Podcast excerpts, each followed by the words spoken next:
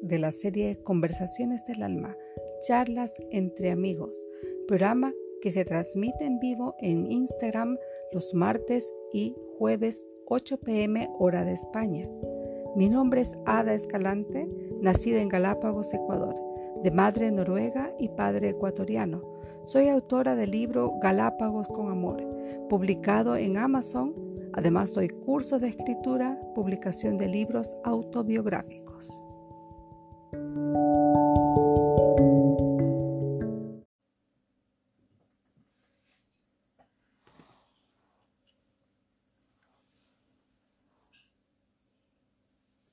Muy buenas noches. Esperemos que Instagram les dé aviso de que ya estamos en vivo.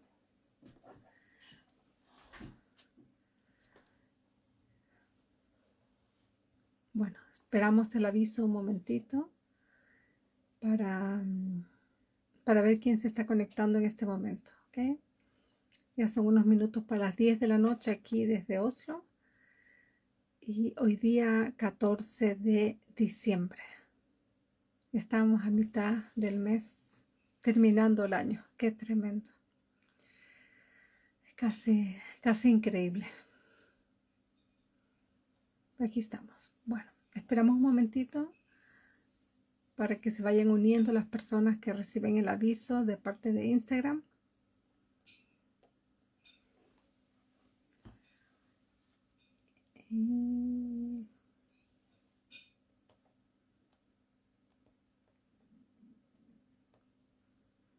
Bueno, ya, ya les avisarán en un momentito más, hasta mientras yo voy calentando un poquito los motores mi nombre es Ada Escalante, soy autora de dos libros. El último libro se llama Cuando tu boca calla, el cuerpo habla. Un libro que deberían leerlo. Se los recomiendo porque realmente toca el alma. Y es un tema que se evita hablar muchas veces por, por temor, por vergüenza, por eh, sentido de culpa, por muchas cosas esperemos que, que se puedan comunicar. Bueno, estamos esperando todavía mi invitada, Beatriz Villanueva, que es de México. Y esperamos que llegue pronto. Y nos va a hablar de un libro muy bueno también, que es acerca de los embarazos juveniles. Y hola, ¿qué tal Betty? Muy buenas noches. Bueno, esperamos un momentito más para que recién van a ser las 10 para ver si Instagram les da aviso a las personas para que nos vayan vayan entrando y ya vayan uniéndose a nosotros para escuchar eh, la conversación de hoy, nuestra charla. Bueno, he estado unos minutitos tratando de esperar que Instagram les dé aviso. A veces toma un poquito más de tiempo de lo que uno cree bueno, estamos, estaba diciendo que estamos a 14, hola, ¿qué tal? Estamos a 14 de diciembre, ya mitad del mes, terminando el año, algo increíble, ha pasado tan rápido todo que es casi inconcebible que este año ha sido, pero un abrir y cerrar de ojos. Sí, yo te veo muy bien, Betty, ya te voy a invitar, solamente estaba esperando que alguien más se añadiera para que no se escuchara, que no estemos totalmente solas, solas, solas, aunque no importa porque igual vamos a hablar y se va a grabar y se va a subir y después lo vamos a traspasar a otras eh, plataformas, pero igual sería bonito que nos acompañaran unas personitas más. Bueno, me vuelvo a presentar, soy Ada Escalante, vivo en Oslo, Noruega, y desde hace muchísimos años atrás soy de Ecuador, de Galápagos.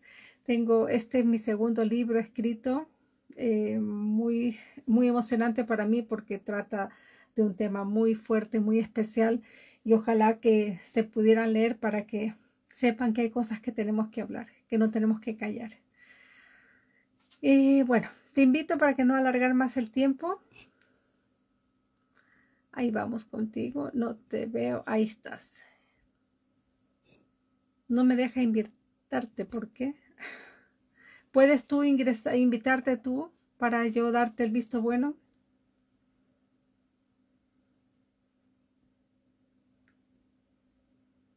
No me deja invitarte.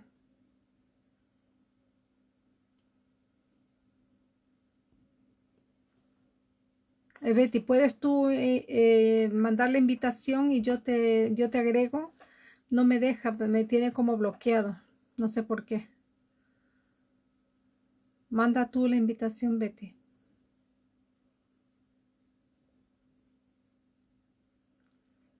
Beatriz, Beatriz. Eh, no me deja. Te estoy tratando de enviar y me dice que ya estás invitada. Y no sé por qué no me deja, no me deja entrar contigo. Eh, no se prende en tu cámara. ¿Estás eh, con el teléfono o estás en el computador? Si estás en el computador no funciona. Tiene que ser por teléfono. Así que si es así, no se puede. Más hay que cambiar y esperemos que... ¿Estás en el teléfono o en el computador?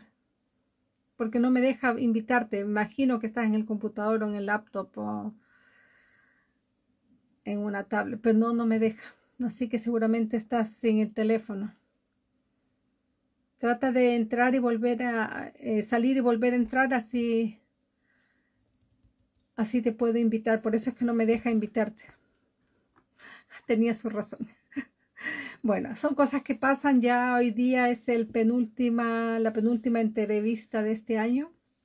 Voy a tomar una pequeña pausa de unos 15 días para descansar y, bueno, poder eh, recuperar fuerzas, planificar. Ahora sí, ahora sí te veo.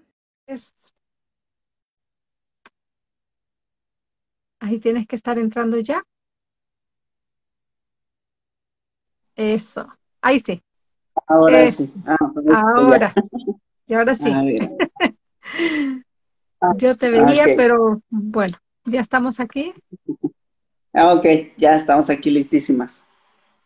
Qué bueno, qué alegría tenerte aquí otra vez conversando contigo. Bueno, la primera vez aquí en Instagram, pero ya hemos tenido nuestra charla eh, cuando me entrevistaste para tus alumnos en México, así que súper lindo tenerte de nuevo, conocerte un poquito más y que mis seguidores también te conozcan a ti. Eh, tu hermoso proyecto, tus trabajos que haces con los jóvenes, a mí me encantó, me encantó muchísimo, te dije ese día también y es por eso que me gustaría que hablaras, bueno, que nos cuentes primeramente quién eres tú, qué es lo que haces y ese tema que vamos a hablar hoy día. Ok, bueno, este, yo soy Betty Villarrey, autora del libro, es este, Léase antes de casarse y después también. Sí, soy de Morelos, México, y también soy maestra, maestra de nivel secundaria. Y precisamente lo que comentaba Ada Escalante, este, hace unas semanitas diseñé una semana literaria en la que este, les di a conocer a algunas autoras, hice unas entrevistas pregrabadas, se las compartí a mis alumnos y de, por cada grupo les, les hice una videollamada directamente con las, con las autoras y de verdad fue un éxito total el evento. Eh, y déjame decirte, Ada, que fuiste la más votada, porque les dije, ¿cuál libro les gustó más? No, el de Ada, queremos leer el libro de Ada. Ah, ok. Entonces le digo, ahora a partir de enero vamos a programar los libros, ahora para ir leyendo, porque se cumplió, gracias a Dios se cumplió el propósito, que era crear interés. ¿Sí? Porque al revés hubiera sido, vamos a leer, este, vamos a leer este libro ay, quién sabe de qué se, de qué se trata, y la verdad no y cuando ya conoces el autor es como que te da un poquito más de ganas, curiosidad, y ya has visto, qué bonito, qué bonita la idea, linda, me gustó. Sí, no, ahorita están este, emocionados los chicos, apenas estamos haciendo los, los reportes, ellos están haciendo los reportes de qué aprendieron, cuál les gustaría este, leer primero y todo, pero sí, sí, sí, los chicos, les dije qué pensaban antes y qué piensan ahora y casi todos, no, pensamos que leer era aburrido, lo de siempre, no, dice, pero ahora vemos que hay muchas, muchas historias interesantes, pero la mejor, la de Ada. la verdad, no, les impactó, les impactó. A lo mejor les tocó el tema, ¿no? Porque les hizo sonar un poquito el tema relacionado también con lo que tú hablas en tu libro, ¿no? Sí, así es. Así es que, pues fue un evento muy bonito, que de hecho es el, el inicio, sí, todavía no termina, apenas vamos a, a programar la lectura de los libros, sí, ahora vamos a, a programar eso.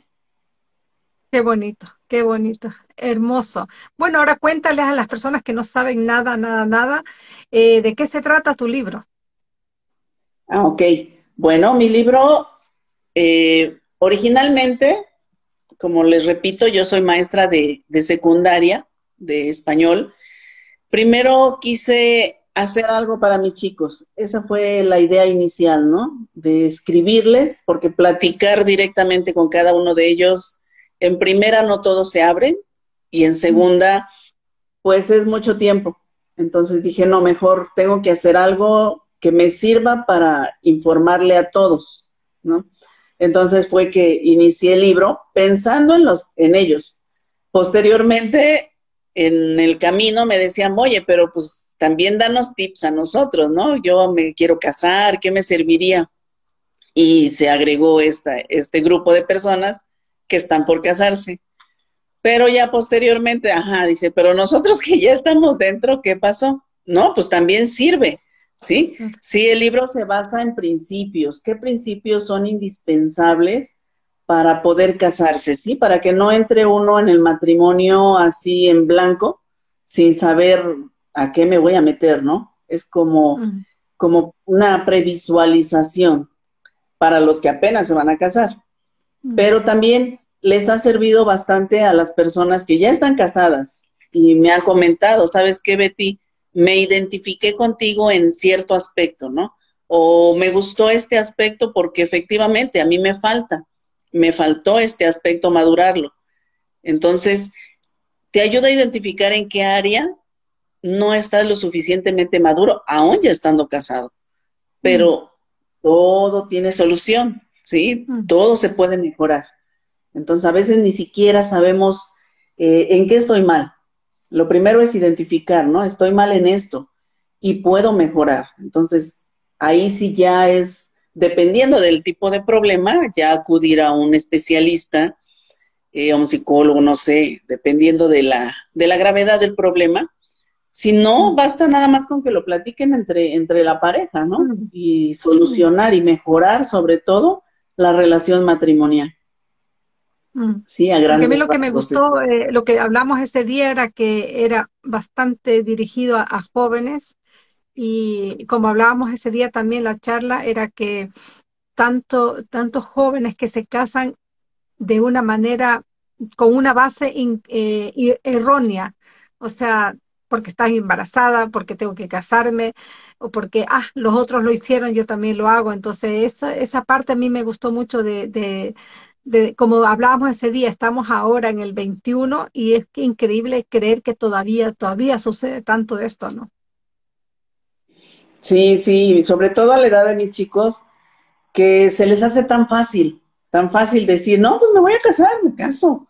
¿Y qué va, de qué vas a vivir? Ah, eso no importa, nos vamos a ir y vamos a trabajar y, y, y se idealizan un mundo tan fácil. Le digo, hija, es que no es fácil la cosa primero tienes que ver esto, ¿no? Bueno, adelantando también y a, tus a tus televidentes, este, pues hablo de cuatro aspectos, ¿no? Que son necesarios. Está el aspecto emocional, el aspecto financiero, el aspecto espiritual.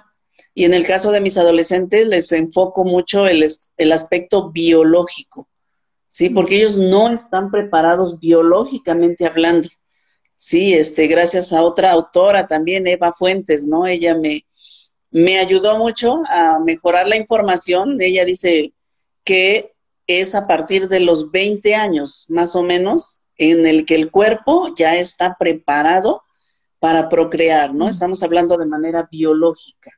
Entonces, los espermatozoides, los óvulos, uno como mujer, ¿no? También. Entonces sí se recomienda que a partir de los 20, entonces sí los chicos dicen, ah, entonces ya viendo ese, ese detalle, pues sí, ah, ok, ya me pongo a pensar entonces, que sí es necesario. Claro, no se dejan dominar por las hormonas que andan volando en esa, en esa época, en esa edad, ¿no? Así es, sí les digo, de verdad le digo, de amor no vamos a vivir, aunque lo creamos. Sí, el amor no nos va a pagar las cuentas, les digo. Así es. Sí, básicamente. Eso es importante, ¿no? Enseñarle a los jóvenes que, o sea, no prohibir, porque yo creo que prohibir es lo peor que uno puede hacer como padre, como, como profesor. Decirle, no, eso, eh, no debes hacer eso, eso, porque es como que más ganas te da de hacer algo cuando te lo prohíben, pero cuando tú le muestras realmente, mira, esta es la alternativa, esto está bien, esto está mal, o sea, elige, aprende a elegir, ¿no? Sí, de hecho eso es lo que se trata con los jóvenes, porque la palabra no ya antepone una rebeldía, ¿no? Ay, ¿por qué no? Ay, ahora lo voy a hacer, ¿no? Con, Ya nada más para llevar la contraria. Pero sí, efectivamente, si nosotros les mostramos el otro lado, el por qué o para qué, ellos mismos reflexionan, ah, ahora sí entiendo, ahora sí me doy cuenta, ¿no? De, la importancia de, ¿no? Y, poco a poco ya se les va inculcando a los jóvenes para que hagan reflexión. Sí, al menos en los que he estado tratando, ellos mismos me han dicho, ok, no, este, en el caso de tu libro, pues sí, ya sabemos que, que no nos debemos dejar tocar por nadie, ¿no? En el caso específico de tu libro, de mi libro, no, pues ya entendimos que, que no estamos preparados, entonces no estamos, no tenemos la capacidad. Y así con cada libro, parece que no, pero sí, sí se llevaron una reflexión. Qué bonito. Y es algo bonito. Sí, mm, sobre todo bonito porque ello le traes al, al, escritor a un nivel de ellos, ¿no? No es como esos escritores ya que como dicen, no inalcanzables. Para ellos son escritores que están cerca de ellos que dicen, wow, puedo leer su libro. Y son gente que no solamente ha escrito, sino que ha experimentado en carne propia también esa experiencia de, de la que se está escribiendo. Y yo pienso que eso es importante eh, ilustrar, o sea, enseñarle a los, a los muchachos con ejemplos, porque en teoría uno se mata, la teoría se puede, te pueden matar en teoría, pero con la práctica, con los ejemplos que la gente ha vivido, decir, mira, esto puede suceder, no lo, no lo descartes. Sí, de hecho eso es lo que le da más, más importancia, sí, el hecho de que uno comparta una experiencia y, y lo que uno quiere, ¿no? De que es evitar evitar que otras personas pasen por lo que pasamos nosotros, o al menos lo pasen, pero ya no tan grave, ¿no? El problema. Lo que lo ideal sería, pues, que no hubiera problema, pero todos los matrimonios hay problemas, pero en ese tiempo de adaptación se puede ir eh, mejorando de una manera más rápida, ¿no? A que vaya uno así en blanco, que vaya uno sin conocimiento absoluto y sobre todo vaya enamorados, con los ojitos de corazón que, ay, nada importa, ¿no? No, y incluso eso también. Y, eso es bueno también, como tú dices, que errores, problemas van a haber, pero también es importante eso que ellos sepan, no todo es culpa de ellos, hay cosas que están en su alrededor que ellos no pueden dominar, no pueden controlar, y también que sepan, bueno, esto puedo hacer yo, esto puede hacer ella o él, y, en conjunto. y, y, eso de pedir ayuda, este, eh, enseñarles que pedir ayuda no es decir yo no valgo o yo no puedo, porque a veces ese temor de decir, bueno, yo pido ayuda quiere decir que a mí no, yo fracasé. Y es todo lo contrario. Cuando tú pides ayuda, estás demostrando madurez, estás demostrando que, que soy una persona que estoy cabal y quiero ayuda para poder rectificar las cosas que están mal. Así es, y sobre este tema, ¿no? El hecho de que, de que hayan conocido autoras, en este caso nosotras, que, que lean que nosotros estamos exponiendo nuestros problemas, también les hace reflexionar a ellos de decir, ah, entonces yo también me puedo equivocar, entonces yo también puedo, puedo recurrir, ¿no? A otras personas. Y, y, ahí también les digo, ¿no? Pues también hay que cuidar a quién recurrimos, ¿sí? Porque no, no también cualquier persona porque te pueden hundir más. Y si hay un problema de pareja, pues lejos de ayudarte, a lo mejor te ayuda a que, a que lo dejes, ¿no? Y no se trata de eso. Y es lo que les digo, hay que, hay que saber, digo, el momento y la persona a quien recurras, ¿sí? No cualquiera. Primero, pues están los papás, ¿no? Le digo, hablen. No importa, no importa si suceden problemas, porque puede haber, ¿sí? Pero la cosa es que le den solución, y sobre todo de pareja, ¿sí? El no dejar que, que tanto la familia de ella o la familia de él sean los que decidan por ellos dos, mm. sino que desde ahorita ya vayan mentalizando, sí, formando un carácter, un carácter de pareja. Y sí, Pero no es fácil, no es fácil más que todo cuando eres muy joven, ¿no? Porque te, la una de las familias te va a dominar tarde que temprano, y más si dependes económicamente de ellos, ¿no? Sí, y precisamente por eso es que menciono, ¿no? Los diferentes aspectos en los que hay que ser maduro, empezando por el financiero, porque si dependemos de ellos, ahí sí no se puede hacer nada. Porque si dependes económicamente de los papás, ellos son los que mandan. Y les he dicho, y si vives con ellos, ellos son los que mandan, porque vives con ellos.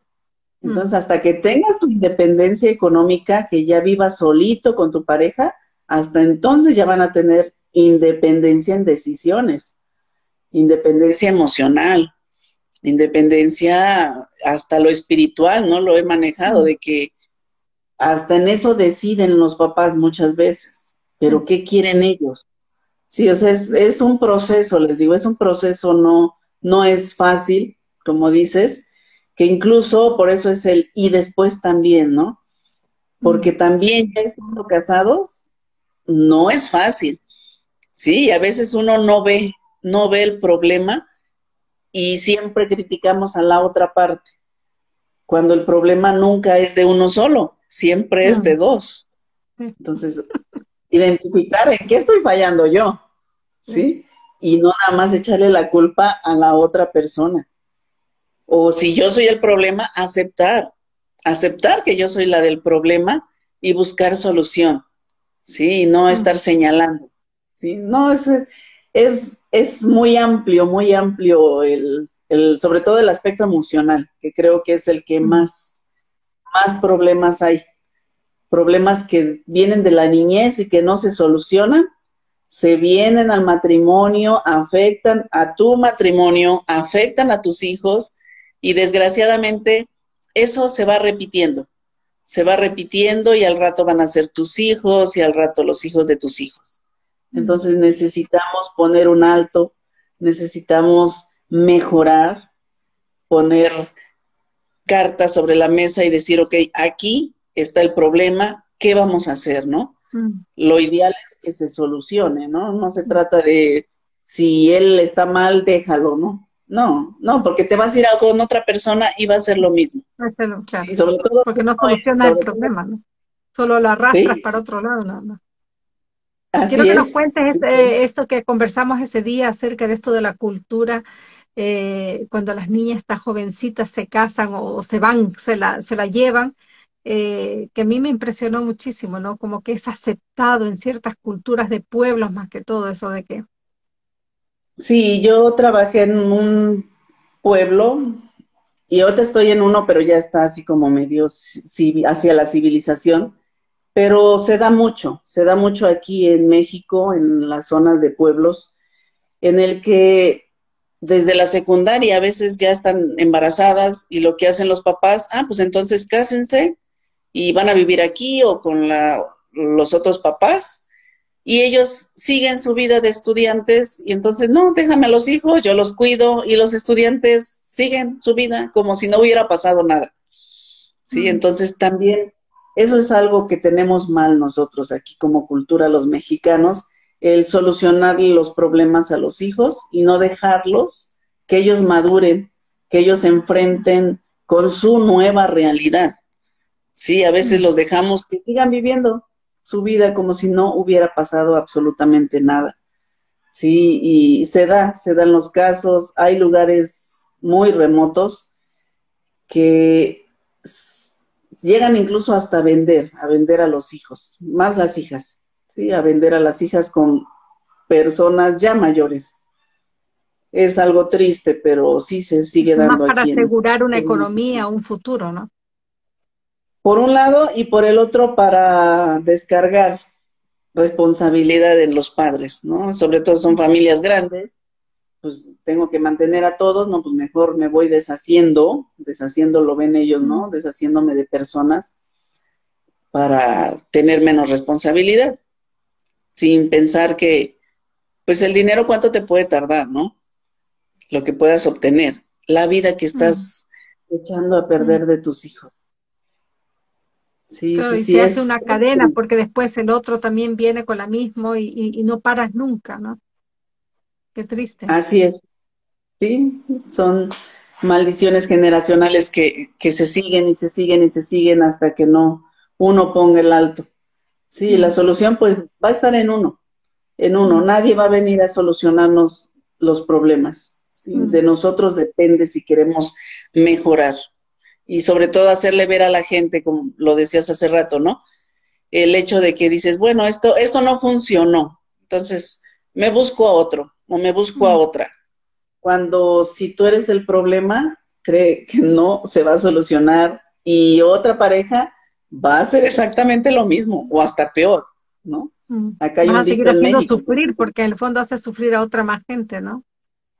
Así es. Yo sé que tú tuviste una invitada que es también amiga mía, Alejandra, y ella habló acerca del, maltrato.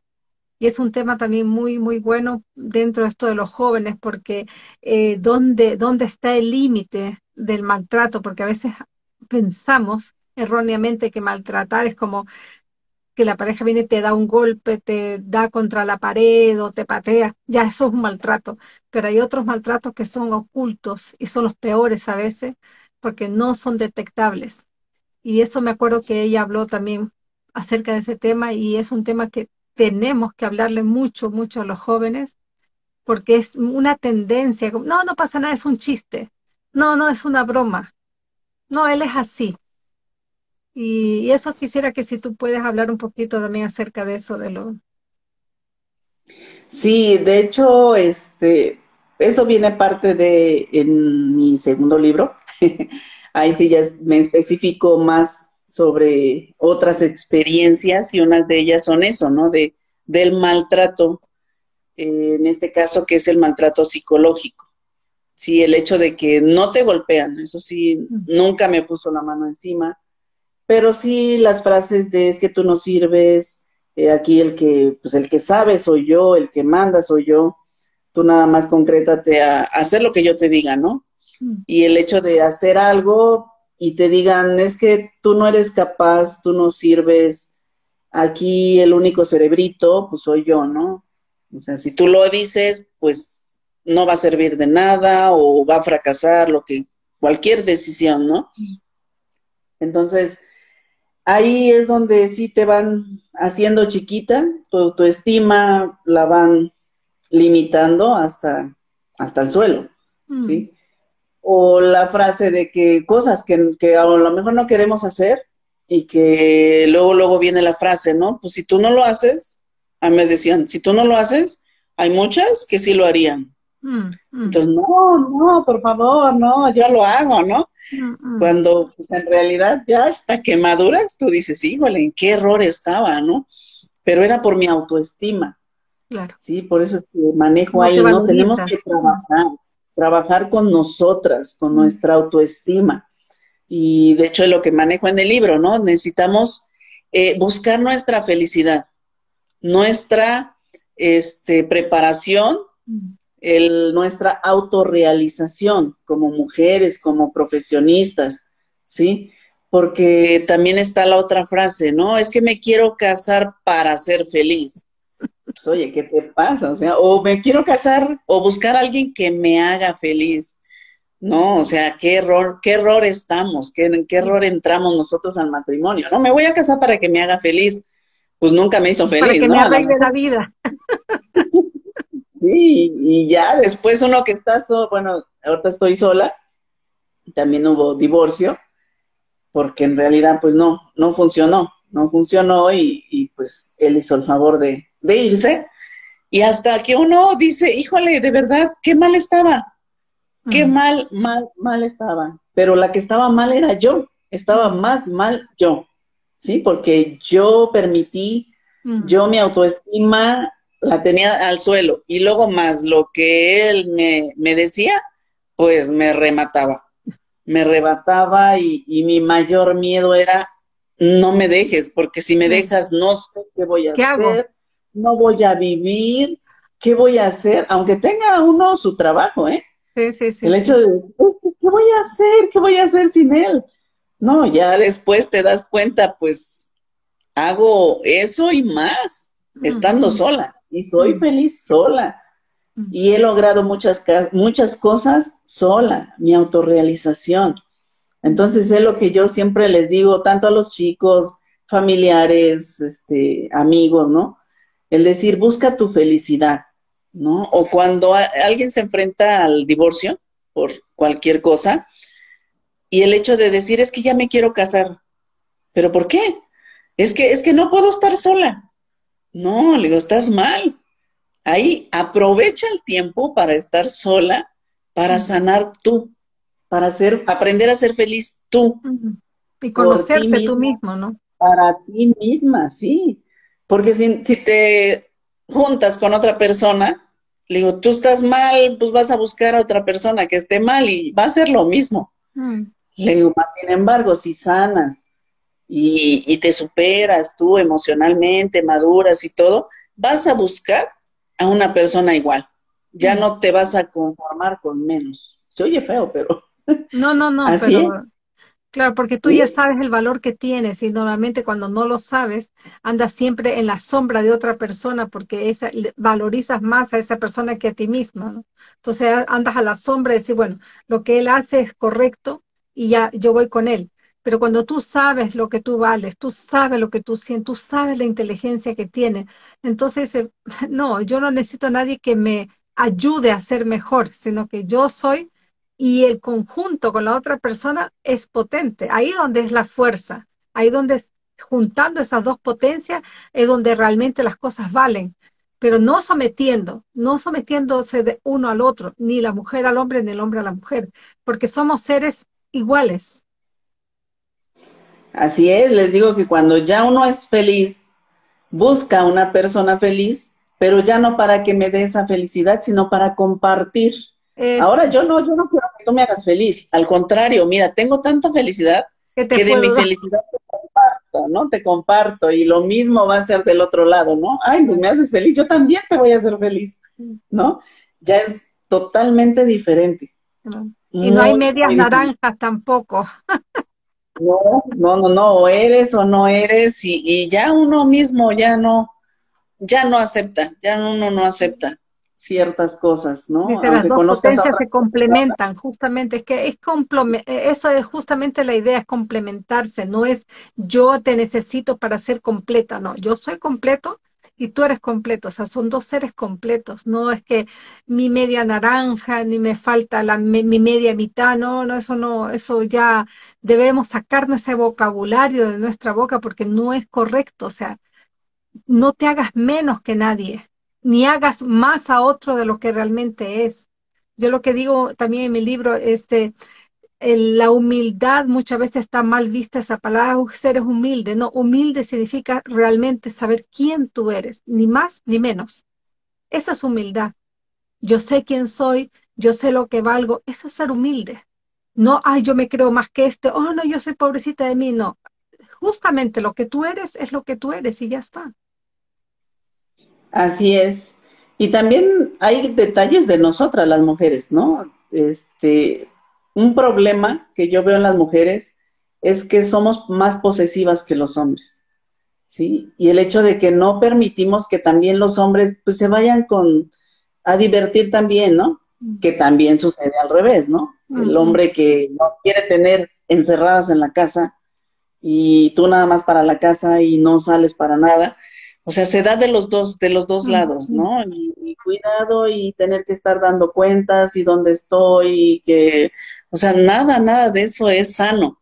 No. No, no hay como libertad, no libertinaje.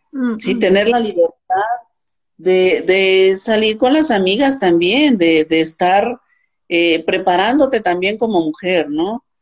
De autorrealizarte y mm. no el hecho de que pues aquí yo trabajo y tú te quedas en casa. En mi caso así pasó, ¿no? De que yo trabajaba también, pero aún así era del, del trabajo a mi casa y de mi casa al trabajo. Y casi, casi así, no veas a nadie, no voltees para allá, no voltees para allá.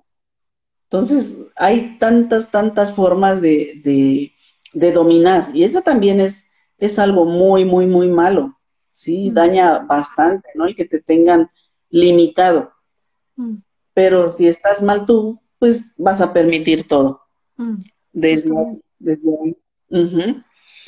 No, y sí, es bueno que tú dices que cada, cada uno puede por su lado tener sus amigos, no necesariamente que todo el tiempo estén junto con las amistades, sino que es bueno también ese espacio para tú retroalimentarte con tus amistades, ¿no? con tus amigas y él también con sus amigos, porque es importante, porque somos seres diferentes y necesitamos ese, ese impulso de afuera también que sea diferente al que tenemos todo el día en casa. Y eso hay que enseñarle a los jóvenes de chicos, pues yo creo que la mejor enseñanza para ellos es lo que ven en casa y desgraciadamente muchas veces no es el mejor ejemplo. Y por eso el libro tuyo, por ejemplo, es súper bueno para que ellos ya vayan dándose cuenta y tú les vayas instruyendo por medio de la literatura, decir, vamos, vamos a leer este libro, ok, matas dos pájaros de un tiro, vamos a ver la literatura, pero al mismo tiempo lo estás instruyendo en cosas que a ellos les va a servir a futuro. Sí, así es. Y yo creo que la palabra clave es el equilibrio. Sí, porque ahorita que comento, ¿no? De la libertad, los extremos son malos. O sea, tampoco vas a salir más con los amigos que con la familia. No, no, no, obviamente no. No es, bueno, ni sano, ¿sí? Pero sí el permitirlo, ¿no? De vez en cuando, ¿por qué no salir? Así como uno, ¿no? También salir. Si no somos dueños, no somos prisioneros, mm. ni de uno ni del otro lado.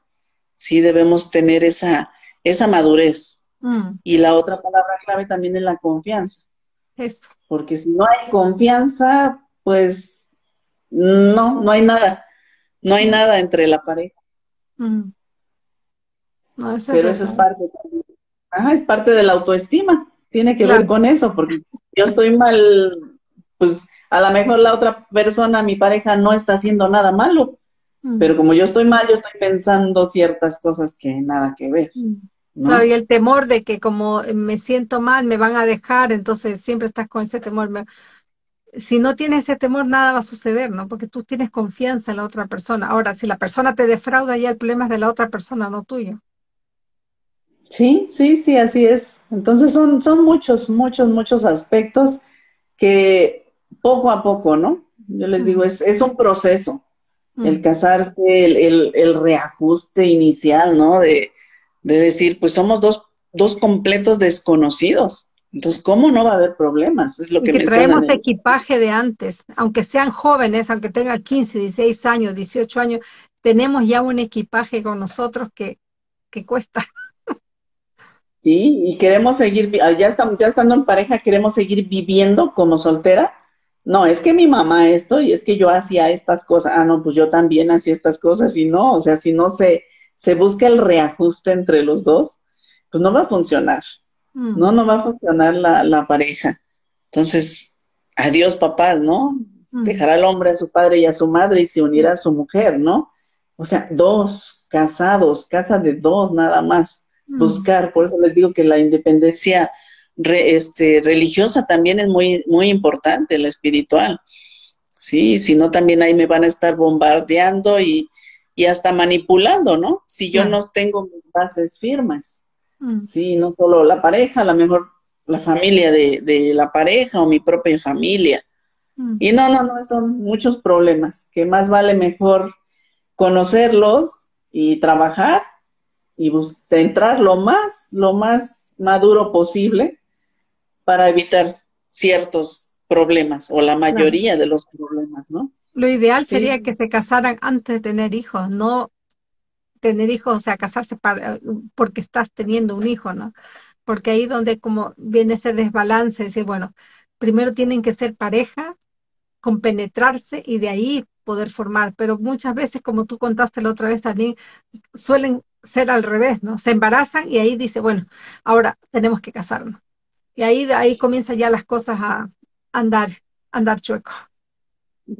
Sí, ahorita que mencionas eso, eh, platicando con la doctora Eva Fuentes de su libro Embarazos Adolescentes, mm.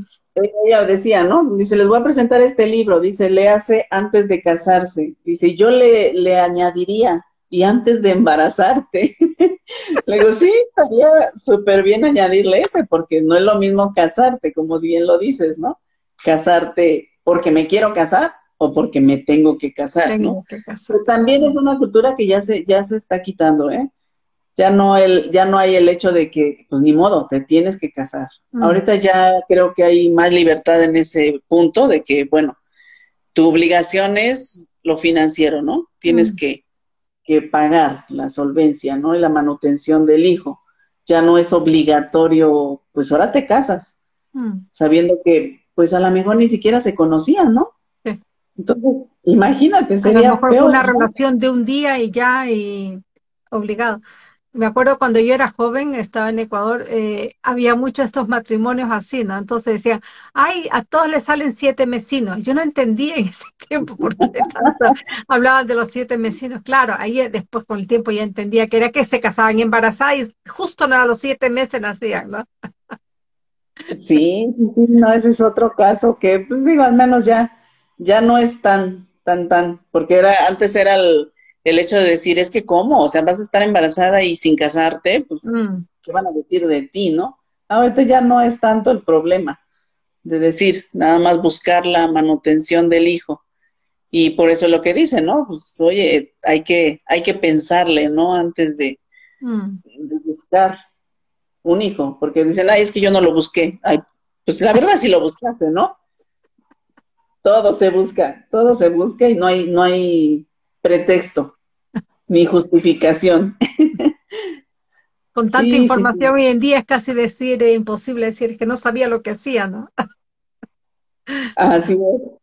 Sí, sí, sí. Pero muy lindo, lindo el libro, realmente, ojalá, ojalá mucha gente lo pueda leer y pueda regalárselo en estas navidades a alguien que necesite realmente jóvenes, matrimonios jóvenes, que, realmente hasta, mayores, no, no, no digo que no, pero especialmente porque es tan terrible empezar una vida de matrimonio jovencitos y dañarse, si no, me equivoqué, qué terrible, pudiendo a lo mejor arreglarse en el camino, decir, mira, ya, ok, vamos a poner de nuestra parte porque yo creo firmemente que el llegar a la mitad del camino es lo mejor. Yo dejo de mi parte algo, tú dejas de tu parte algo y, quedamos en un acuerdo. No es que yo me tengo que doblegar, tú te tienes que doblegar, no. Yo dejo algo, tú dejas algo y nos vamos encontrando a mitad del camino. Y a mí, o sea, yo me casé mucho mayor, pero igual me costó muchísimos años porque somos diferentes.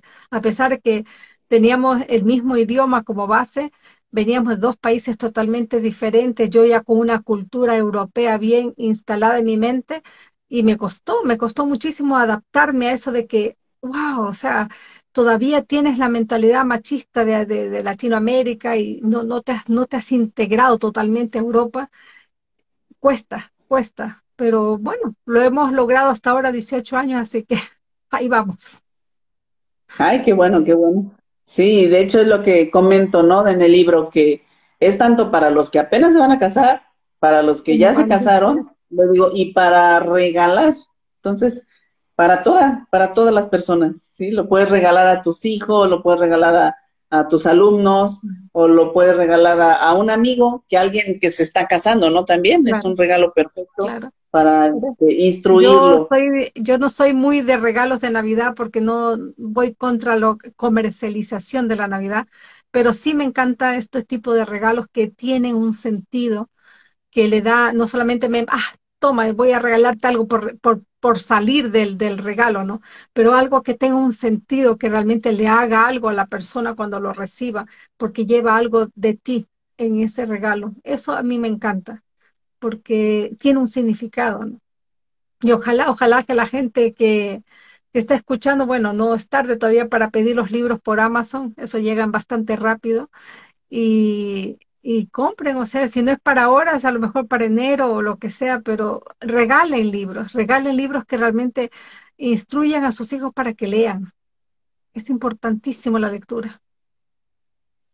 Así es, sobre todo sabiendo que, no nada más son, les digo a ellos, no solo son conocimientos, ¿no? Sino son experiencias. Sí. Entonces, libros hay bastantes temas, ¿sí? Ya al cambiar la mentalidad de los chicos de que, de que no son aburridos, ¿sí? De que a veces el leer la historia de una persona, a lo mejor yo me identifico con esa persona, o a lo mejor los problemas que tiene la persona del libro, yo los tengo y me puede servir para modificar mi rumbo de vida, ¿sí? O modificar ciertas conductas, o a lo mejor ayudar a otros, ¿no? Que están sí, sí, también si saben de, personas que tienen problemas, es un regalo ideal, ¿sí? Porque le estás regalando eh, el preocuparte, ¿no? Por esa persona, le estás regalando una solución a los problemas. Mm. Sí, no juzgar, porque muchas veces nos sentimos juzgados cuando alguien viene con, ay, porque tú tienes que hacerlo así, así, no, no es para juzgar, es para ayudarlos a levantarlos, a hacer un cambio que les favorezca a ellos, ¿no?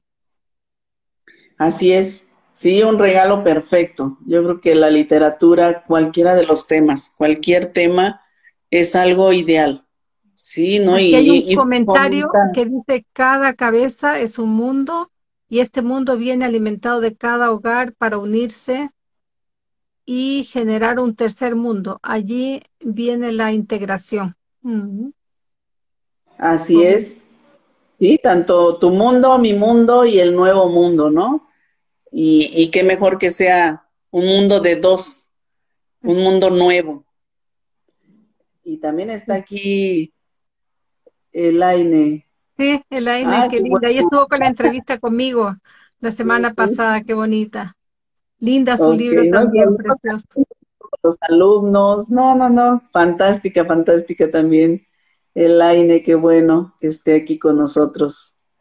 sí entonces pues está disponible en Amazon. Cualquier persona que, guste, por el momento está en, digital, pero ya estamos en trámite para poder hacerlo de manera impresa.